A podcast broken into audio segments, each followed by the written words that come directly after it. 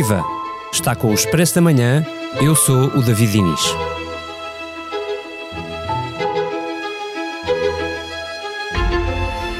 No dia 2 de março deste ano, um grupo de professores, mais de 100, foi receber assim o Ministro da Educação a Portimão, onde João Costa ia assinar um simples protocolo.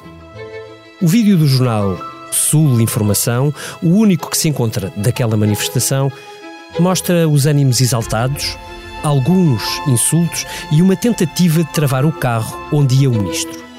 Esta sexta-feira, numa entrevista ao Expresso, o Ministro da Educação conta que aquele episódio em Portimão, aliado a um crescendo de insultos e outras manifestações com uma certa violência, nas palavras do próprio, levaram as forças policiais a reforçar a sua segurança. Neste Expresso da Manhã, chamámos a Joana Pereira Bastos para nos falar não da segurança do Ministro, mas sobre o clima que se vive na educação, as respostas do Ministro sobre os temas que o separam dos sindicatos de professores e também sobre as novidades que ele nos cantou. Com estas perguntas na cabeça. As escolas aguentam mais um ano assim? E o Governo? O Expresso da Manhã tem o patrocínio do BPI, patrocinador oficial das seleções e do futebol feminino. O mundo já está a mudar o mundo. Banco BPI, Grupo CaixaBank. Olá, Joana, bem-vinda. Olá, olá. Já lá vamos ao reforço de segurança do Ministro da Educação, deixamos isso para o final. Queria começar por te perguntar sobre o difícil problema da devolução integral do tempo de serviço que esteve congelado, que é um caso que, de resto, está neste momento nas mãos do Presidente da República. Nesta entrevista, João Costa deixa esperanças ou fecha a porta?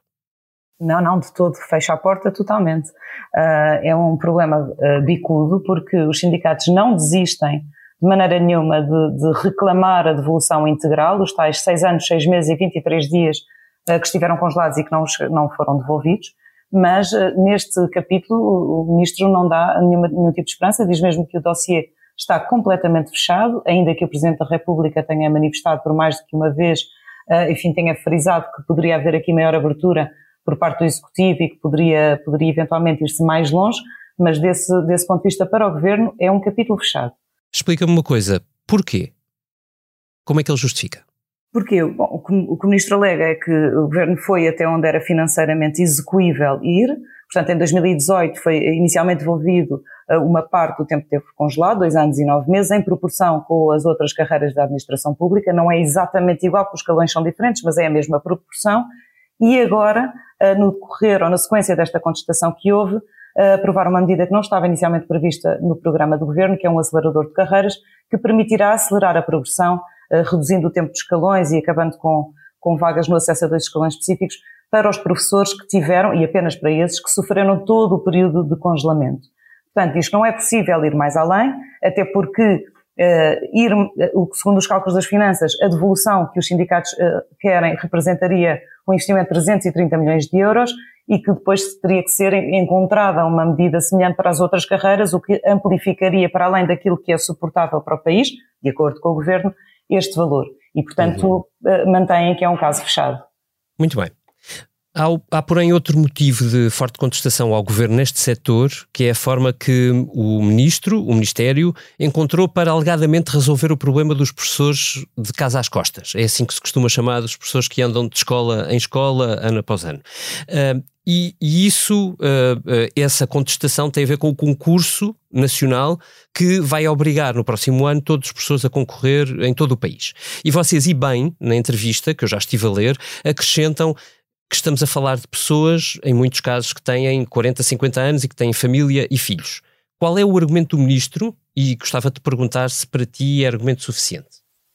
Bom, o, o ministro o, o, que diz é que isso será apenas uma disposição transitória que vai vigorar apenas no próximo ano e que tem a ver com esta vinculação extraordinária de milhares de professores contratados, cerca de 8 mil que agora eh, de uma, de, todos de uma vez em massa vão entrar uhum. para, os, para os quadros e que havia um problema, que aliás tinha sido sinalizado pelos próprios sindicatos, de uma possível ultrapassagem, no caso deles não serem obrigados a concorrer a todo o país, quando, ao entrarem nos quadros poderiam ultrapassar candidatos que, com maior graduação profissional que já lá estavam. E, portanto, o que o Ministro justifica é, neste, neste ano, transitoriamente, excepcionalmente, isso acontecerá, mas a partir daqui e com as medidas que foram uh, tomadas no sentido de aumentar a estabilidade, por exemplo, a criação no próximo ano de 20 mil uh, lugares de quadro de escola, o que ele diz é que a partir daqui só, uh, portanto, os professores ficam colocados nas escolas e só concorre aqueles que quiserem, só, só terão concorrer aqueles que efetivamente quiserem mudar, havendo aqui um grande ganho de estabilidade. É verdade que esse ganho existe, é verdade que há uma vinculação extraordinária muito significativa, ainda que decorra uh, enfim, da lei geral ou mesmo de uma imposição de Bruxelas, porque eu acho que as pessoas não têm eh, este número em, em, em perspectiva. Mas a verdade é que até agora um professor contratado demorava 17 anos em média até conseguir entrar para os quadros. Uhum. Imaginemos o que é isto também noutras profissões, não é? 17 anos. Nesses 17 anos ganhava sempre o mesmo, portanto não havia, ganhava o mesmo no primeiro ano, ou no ano 10 ou no ano 15, uh, e, e sim, tinha que andar a saltitar de um lado para o outro. Portanto, Uh, a partir daqui vão ser criados escalões para os contratados, portanto não, não ganharão sempre o mesmo, e, tal como acontece nos, outros, casos, decorrente da lei geral, a partir do momento em que completarem o equivalente, o equivalente a três anos de serviço, vão poder vincular, vão poder entrar para os quadros. Portanto, é verdade que há aqui um, um ganho ao nível da estabilidade e com a redução das áreas uh, de, dos quadros de zona pedagógica. Uh, não agora neste ano, mas uh, efetivamente, tendencialmente, essas, essas deslocações tenderão, ou, ou pelo menos a, a, distância dessas deslocações tenderá a reduzir. Hum. Olha, um ponto que me surpreendeu bastante na, na entrevista que vocês fizeram uh, foi a parte em que o ministro diz que a carreira dos professores é uma das carreiras, se não a carreira, e estou a citá-lo, com maior percentagem de profissionais no topo. E, e, e diz ele, não compara mal quanto aos salários. O ministro até nos diz mais, que desde 2020 pelo menos 12 mil docentes passaram para a escola pública. E também há quem tenha abandonado a carreira e já esteja a regressar.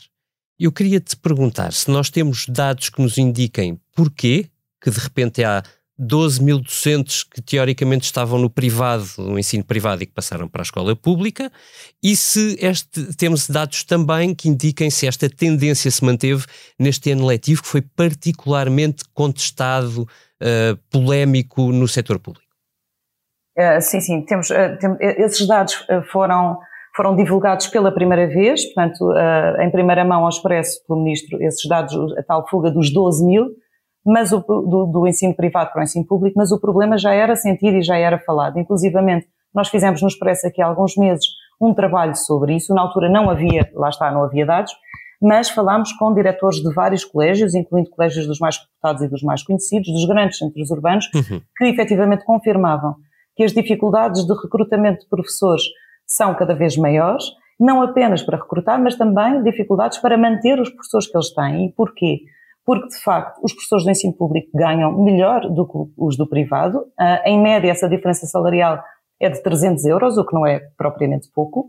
Por outro lado, a carga letiva no público é menor do que no privado. Uh, no público, a carga letiva não é o tempo total do horário dos professores, mas uh, o número de horas de aulas. No público entre as 20, varia entre as 22 e as 25 horas no máximo. No privado pode ir até às 33 horas. Um, aliás, o ministro diz uma coisa, diz o acordo, o acordo de trabalho que existe no ensino particular e cooperativo é tal que uhum. eu nem, tem condições que eu nem sequer ousaria propor aos sindicatos para o caso do, do ensino público. Bom, e por outro lado, a administração pública, a carreira docente no ensino público é como toda a administração pública, não há despedimentos e, portanto, tem essa garantia de emprego quase vitalício. E, portanto, estes três fatores estão aqui a constituir um, um enfim, um, um chamariz uh, para os professores do ensino privado. O que é que os professores do ensino privado tinham até agora? O que é que mudou? Porque é que não, não, antes não havia esta fuga? Porque os professores do ensino privado, mesmo ganhando menos, mesmo ganhando, uh, trabalhando mais horas, e mesmo correndo o risco de um dia poderem ser despedidos, não é? acabavam muitas vezes por se manter no privado porque conseguiam colocação perto de casa. Ok, tenho condições piores, mas estou a dar aulas num colégio que é aqui no meu bairro ou que é na, na minha cidade. Enquanto que os professores do ensino público, exatamente por causa das, das, questões que falámos há pouco, tinham, por um lado, de estar anos até conseguirem um lugar de quadro. É? Até agora era em média 17 anos até conseguirem um lugar de quadro. E por outro lado, tinham que andar a saltitar de escola em escola, a concorrer um, todos os anos, se calhar passar de trás dos montes para Faro, e, portanto, havia esse outro, enfim, que de alguma forma compensava. O que é que aconteceu agora? Com as, com as enormes faltas de dificuldade de, contratar professores, portanto, há uma, há uma falta de professores, é muito fácil, neste momento, conseguir colocação. E, portanto, um professor que estava num colégio, porque apesar de tudo, pronto, estava perto de casa, agora consegue essa colocação perto de casa no público, ganhando mais e com, e com os outros atrativos de que falámos. Portanto, uhum. efetivamente, há aqui, os, os, os colégios estão a começar a sentir essa dificuldade e vão senti-la cada vez mais. Olha, Joana, este é um ministro que tem sido, uh, como dizia há pouco, muitíssimo contestado. Uh, os sindicatos não têm dado tréguas. Em algumas partes desta entrevista, João Costa parece, de, certa forma, empurrar a responsabilidade Uh, da situação na educação pública para os mandatos anteriores. Eu, eu, reparei nisso numa expressão que ele usa, diz, que ele deixa cair, não estava a ser cumprido e agora está diz ele, mas há outra um bocadinho mais à frente, onde ele diz que uma pessoa de um sindicato se dirigiu a ele e lhe disse caíram-lhe uh, caíram em cima 20 anos de descontentamento e agora parece que queremos que resolva tudo em seis meses. A minha pergunta para ti é, os anos anteriores não pesam também sobre João Costa, que era secretário de Estado da Educação? Claro que sim, são declarações, é preciso, é preciso pôr aqui em perspectiva que este ministro está no, no governo, inicialmente como secretário de Estado, mas está no governo desde 2015. Portanto, não é propriamente há pouco tempo. Uh, e ele próprio reconhece que há aqui coisas que há muitos anos estavam por resolver, e ele, enquanto secretário de Estado, se calhar, uh, e mesmo uh, depois como ministro, poderia já tê-las resolvido. Um, agora, é verdade, quando ele diz que há aqui 20 anos de descontentamento que estão, que explodiram, digamos assim, neste, neste ano letivo, por várias razões, até porque o próprio contexto sindical é diferente, uhum. o aparecimento de um sindicato mais dinâmico ou populista, ou como queiramos chamar, enfim, uhum. agitou aqui uh, o mundo da, das escolas, agitou muito este setor, seja por que razão for, há aqui uh, uma explosão de um descontentamento este ano, mas muitos dos motivos de, deste descontentamento são, são coisas acumuladas, em alguns casos, com décadas. Um, portanto, uh, é, é, verdade quando ele diz são 20 anos de, de, de, descontentamento, mas também é verdade que ele está lá há seis. Portanto, podia, algumas destas coisas podiam já ter sido feitas. E é argumentável que neste ano, enquanto ministro, mais coisas estão a ser resolvidas ou a tentar ser resolvidas do que, do que nos anos anteriores, com Tiago Brandão Rodrigues? Do ponto de Tiago Brandão Rodrigues, certamente. Certamente. Também, enfim, para sermos justos, também houve aí a questão da pandemia pelo meio, que efetivamente, bom, basicamente, como todos sabemos, em todos os setores, parou tudo e a única coisa que suspendeu. interessava era. Suspendeu tudo e a única coisa que interessava era dar uma resposta à pandemia. Portanto, também sejamos justos que esse, que esse fator também não foi um fator de sumenos. Um, mas a, a, a, verdade é que, eh, como eu dizia, há aqui coisas que já podiam ter sido feitas, ainda que neste momento estejam a ser dados passos importantes uh, que, que vão uh, efetivamente aumentar a estabilidade, reduzir as distâncias, mas está longe de ser o suficiente uhum. e, e, não é de todo o suficiente para, para acalmar a contestação. Isso dá-me o mote perfeito para irmos ao tal reforço de segurança Uh, que foi decretado ao ministro, portanto é um ministro que hoje tem segurança reforçada. Ora, o que o ministro nos diz é que foi alvo de um ataque bastante violento com murros e pontapés uh, no carro em que andava, o tal de Portimão que eu descrevia no início deste Expresso da Manhã, e acrescenta ainda que houve algumas manifestações na rua, também com uma certa violência por parte de professores. O, o, o governo, um, pergunto teu, Joana, o governo aguenta mais um ano de pressão assim? E os sindicatos? Tu achas que aguentam uma pressão deste tipo por mais um ano letivo inteiro? Hum, é, é, difícil antever, porque de facto este ano foi muito atípico. Um, eh, é verdade, até porque há aqui muitos fatores em jogo, é verdade que os, que os professores já acusaram neste, nesta reta final do ano letivo algum, eh, algum cansaço, houve sinais de, de desgaste e de algum cansaço da própria contestação. E a verdade é que, por exemplo, estas últimas manifestações mais na reta final do ano letivo não tiveram a mesma participação e estas próprias, estas greves agora mais recentes também não tiveram a, a mesma, a, a, os mesmos níveis de adesão. Portanto, pode haver aí também, do, do ponto de vista da classe, algum cansaço. E eu não sei se, do ponto de vista dos sindicatos, também é, é viável manter os níveis de adesão uh, como estiveram este ano letivo. Mas o descontentamento, como eu dizia há pouco, é um descontentamento profundíssimo, muito grande, a maior parte das pessoas que estão na rua são professores, como aliás a maior parte das pessoas que estão em exercício, são professores que já têm mais de 50 anos, portanto começam a fazer contas à vida, começam a ver a reforma aproximar-se e a perceber o que é que vão levar para casa.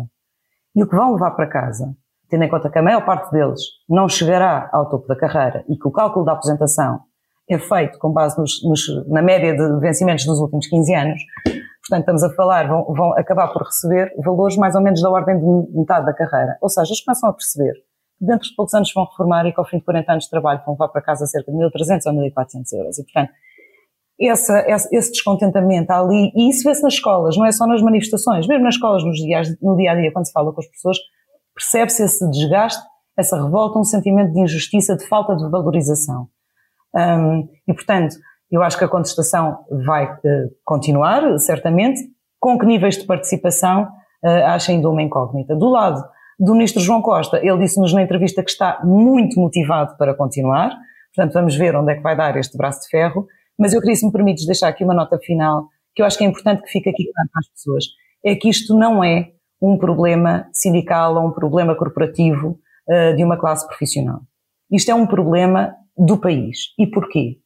Porque, neste momento, 55% dos professores que estão em exercício têm mais de 50 anos e 40% vão reformar-se até 2030, que é amanhã, digamos assim. O que significa que até lá vai ser preciso recrutar 34 mil professores.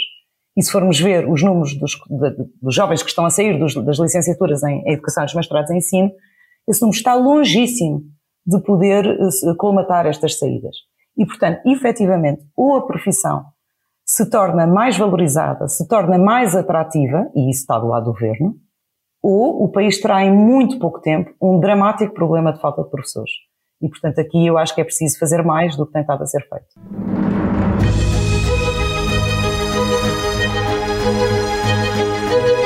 Noutras notícias, os banqueiros centrais reuniram-se em Sintra com a presidente do BCE a avisar que vai ser preciso aumentar mais as taxas de juros na Europa e os governos que devem travar os aumentos salariais. No site do Expresso, respondemos à pergunta que todos fazem: até onde vai o Banco Central Europeu subir os juros? E contamos até onde o governo português tenciona ignorar os alertas de Christine Lagarde. E mais, na semana em que o Kremlin tremeu, contamos que as filhas do líder do grupo Wagner, aquele que ameaçou o regime russo no último fim de semana, já passaram por Portugal. E deixamos a pergunta fatal. A resposta de Putin à tentativa de golpe interno será uma purga? Para ler na edição semanal do Expresso, já nas bancas. Até breve, este é o Expresso da Manhã.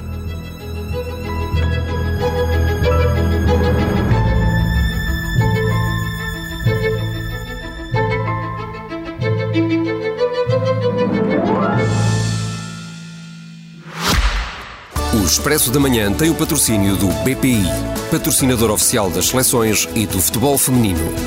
O mundo já está a mudar o mundo. Banco BPI, Grupo CaixaBank.